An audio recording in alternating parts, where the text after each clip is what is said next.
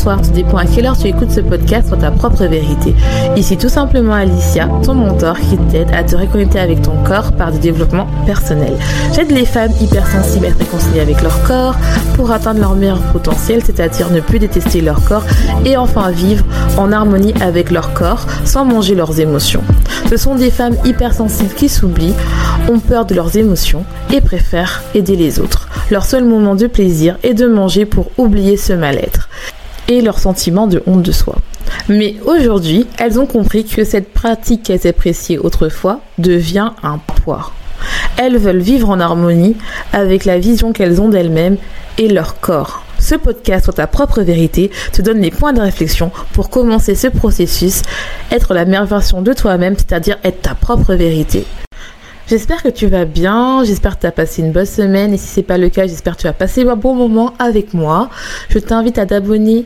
si tu es nouveau car chaque semaine je t'apporte des conseils sur l'alimentation émotionnelle, la gestion des émotions, la séparation de soi, l'amour de soi et l'amour de son corps. Être dans une famille, beaucoup de personnes ne se rendent pas compte de la chance qu'elles ont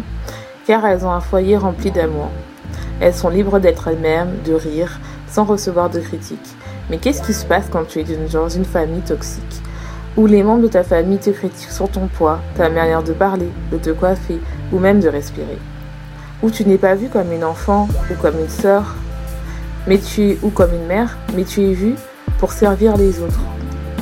Où on t'apprend à te faire toute petite, à ne pas t'exprimer et surtout à te sacrifier.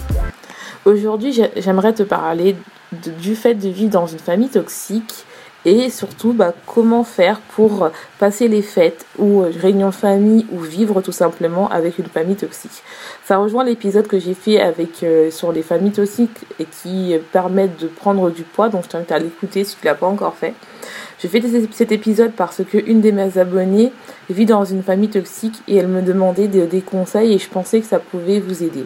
Surtout dans cette période de Noël où en fait certaines d'entre vous en fait retournent chez leurs parents car des fois elles n'ont pas le choix parce qu'elles ne veulent pas passer les fêtes tout seules et euh, ou bien tout simplement parce qu'elles vivent avec un compagnon euh, toxique. J'ai pas encore fait par rapport à relation de couple, je vais le faire. Euh, je vais plutôt le faire l'année prochaine, mais là je vais vraiment me faire m'attarder sur les familles toxiques. Et surtout, bah, quand tu rentres dans ta famille pour les fêtes ou que tu vis avec dans une famille toxique, ben c'est compliqué parce que tu ne peux pas euh, partir parce que sinon tu te retrouves seule ou tu n'as pas les moyens ou si tu es étudiante et ben finalement bah t'as pas les moyens de bah, de partir quoi. De fêter Noël bah soit avec des amis ou euh, toute seule. Ou il y en a tout simplement ils veulent pas fêter leur fête tout seul parce que oui certes euh, leurs parents sont toxiques mais elles, elles ont envie de voir leurs frères et sœurs. Comment reconnaître quand tu es dans une famille toxique et ben plusieurs signaux. le premier signal, c'est que déjà, tu as un sentiment d'être épuisé, toujours en colère, d'avoir honte et d'être coupable. Tu as toujours ce sentiment de culpabilité. Parce qu'en fait, tu es tout le temps critiqué. Tu es critiqué sur ta manière de penser, surtout que généralement, tu es critiqué parce que quand tu prends soin de toi ou que tu penses à toi, on te dit que tu es égoïste. On te dit que tu ne sais pas t'arranger. On te dit que tu ne sers à rien. On dit que tu es la source de de tous les problèmes de ces, de ces personnes-là, de ces membres qui sont toxiques. Et en fait, tu es toujours dans le remords, tu es toujours dans, dans cette impression que tu n'as pas de valeur parce que finalement, tu ne remplis pas ce que eux ils veulent, c'est-à-dire que tu sois toujours à leur service. Tu rentres dans un perpétuel questionnement où tu as l'impression que tu n'es pas assez et euh, tu as sûrement la blessure du rejet ou d'abandon, voire les deux qui est activée. Et donc, en fait, tu es né, entre guillemets, tu as l'impression que en fait tu dois être toujours dans le sacrifice, toujours être petit, toujours finalement les servir et finalement en fait on ne t'autorise pas à t'exprimer, à être toi parce que tout ce que tu fais, on te critique. Et ça peut être de manière, euh, comment dire, intense, soit souvent que tu parles, ou des fois ça peut être de manière insidieuse. Des fois il y a des périodes de, de calme et puis ça reprend. Généralement ça peut se trouver sur des parents qui boivent beaucoup, ou euh, des parents qui euh, se droguent, ou même des fois c'est des parents qui ont peut-être euh, vécu dans des foyers où eux-mêmes ils n'ont pas reçu d'amour et qui reproduisent ce qu'ils ont vécu. Donc ce qui fait que des fois ces parents-là ne savent pas qu'ils ont un, comportement abusif et qui sont en fait qui sont en train de vous rendre mauvais et finalement vous êtes des victimes mais en fait finalement eux ils se placent en tant que victimes parce que vous n'êtes jamais assez vous n'êtes jamais bien par rapport à eux parce que eux ils cherchent un rôle parfait pour eux. Ce n'est pas de la perfection, mais ils cherchent un rôle pour eux. Donc c'est important de, de se dire que pour guérir, c'est difficile de rentrer dans un processus de guérison quand tu es dans ce genre d'environnement qui est drainant, qui est épuisant, où finalement on t'autorise pas à être toi, où finalement on t'autorise pas à vivre et on, et on t'apprend pas en fait à ce que toi tu es assez. Et donc il y a beaucoup de, de personnes en fait où tous le fait d'être tout le temps constamment euh, critiqué, ça peut être par exemple tu achètes pas mal de choses et finalement ta famille te dit bah pourquoi t'achètes ça pour toi? Tu dois le partager. Alors tu n'as même pas profité de, ce que tu as acheté. Tu dois déjà le partager. Ou bien ça peut être par exemple tu devais servir ta mère et t'as passé assez vite et bien elle va commencer à te critiquer. Euh, ça peut être aussi tu t'es acheté une nouvelle tenue une tenue à toi mais ils vont te dire mais pourquoi t'as pas acheté pour euh, pour tes frères et sœurs, pourquoi t'as pas acheté pour elle Ou bien elle va tout faire pour te critiquer dans cette tenue pour qu'elle-même elle récupère. Ça peut être aussi, par exemple, si c'est un compagnon qui est euh, toxique, ça peut être le fait qu'il te critique parce que bah, tu as pris du poids, ou parce que tu pas assez vite cuisiné, ou peut-être tu as brûlé un truc, ou peut-être pas la maison n'est pas assez propre. Et donc, il va commencer à mal te parler tout le temps et ça va commencer à te casser, à te dénigrer. Tu vas avoir tout le temps cette culpabilité, cette honte. Et finalement, en fait, tu ne vas plus être là en tant que personne, tu vas être là pour servir la personne. Et c'est vraiment dur, en fait, de guérir dans cette situation-là. Donc, c'est important de comprendre que vous pouvez continuer à vivre de ça, surtout si tu es pas le choix pour l'instant, mais le plus vite possible, dès que vous avez les moyens et dès que vous avez de l'argent, le mieux c'est de partir. Ce n'est pas de couper le contact, mais c'est de partir. Alors comment vivre euh, dans une famille toxique, surtout que là c'est les fêtes, des fois on rentre, on n'a pas le choix, des fois, on rentre et on doit réviser et on nous fout, en fait, par exemple, euh, des frères et sœurs à garder alors que finalement, on n'avait pas le temps, on n'a pas, on devait travailler et eux, en fait, ils s'en fichent et ils veulent juste se débarrasser, entre guillemets, hein, je dis entre guillemets.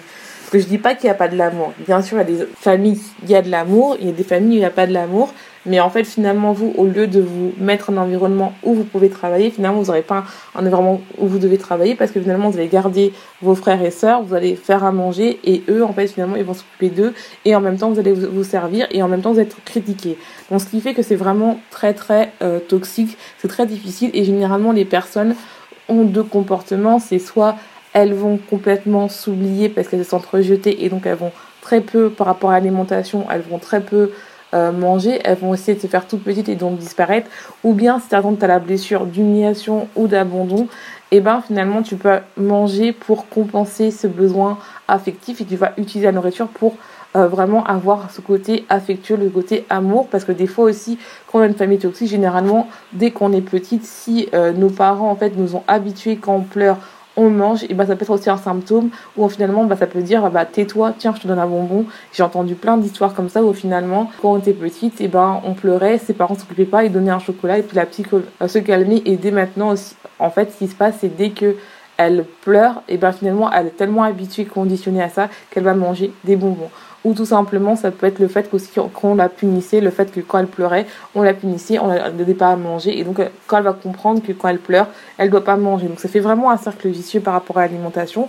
Ou bien finalement ça peut aussi aller euh, si on est vu que dans cet environnement-là, on n'est pas dans les cinq connexions de la féminité,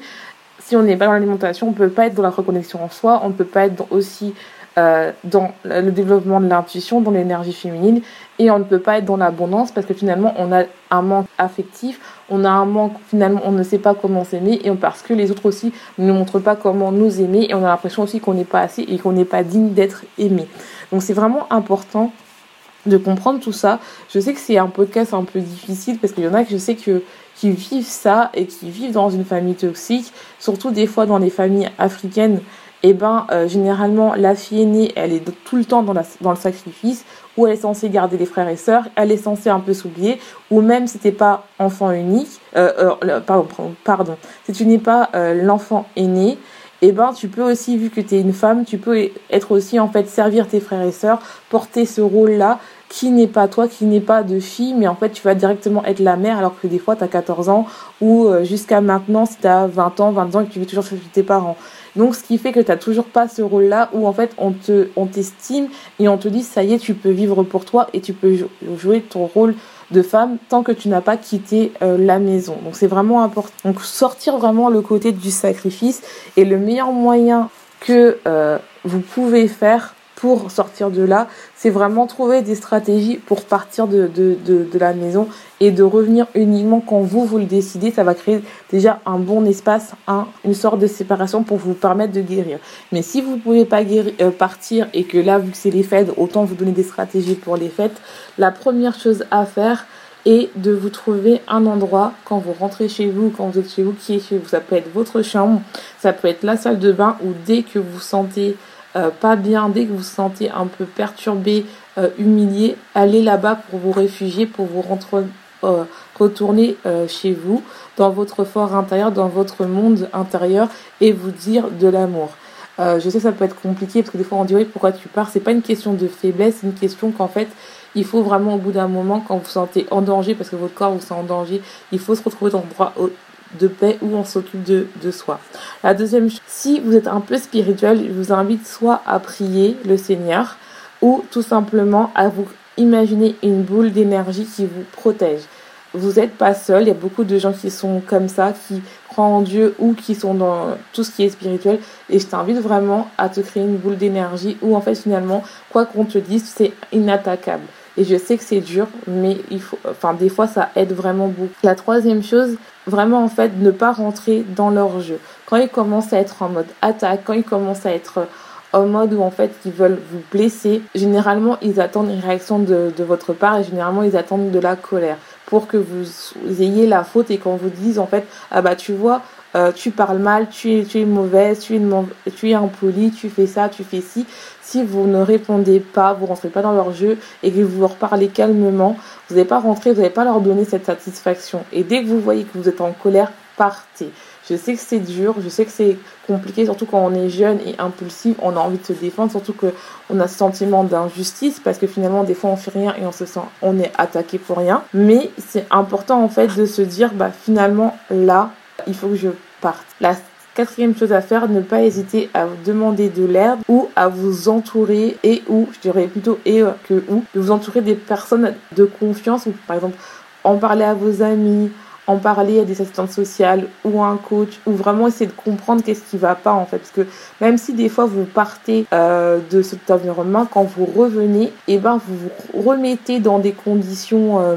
qui, qui, est comme votre enfance si vous n'avez pas commencé la guérison et des fois, c'est important que si vous êtes dans une situation où vous avez déjà parti, n'hésitez pas à travailler sur vous, à appeler euh, par exemple une coach, une thérapeute ou une aide pour vraiment travailler sur ça, sur vos traumas, parce que ça peut vraiment, euh, vos blessures, ça peut vraiment vous empêcher d'avancer et surtout ça peut impacter beaucoup de choses telles que votre vie professionnelle, telles que votre vie euh, personnelle, votre vie amoureuse, parce que vous pouvez attirer des personnes dans tous les domaine de votre vie, même amitié, qui sont des personnes narcissiques, qui sont des manipulateurs et qui vont avoir le même profil que vos membres de votre famille qui sont toxiques. Et la cinquième chose est de se créer des barrières, c'est-à-dire que dès que la personne vous parle mal, vous commencez à, lui dire écoute, pour l'instant, je ne t'écoute pas parce que là, pour l'instant, j'ai l'impression que tu me manques de respect. Et même si elle vous critique, vous répétez. Vous répétez pas pour elle, mais pour vous, pour vous dire que votre voix a de l'importance. Je sais que c'est compliqué, je sais que c'est dur, mais il faut le faire parce que ça va vous permettre de tout, doucement à reprendre le pouvoir et de sortir un peu dans le sacrifice. Au fait, finalement, vous êtes tout le temps coupable alors que non. C'est que finalement, eux-mêmes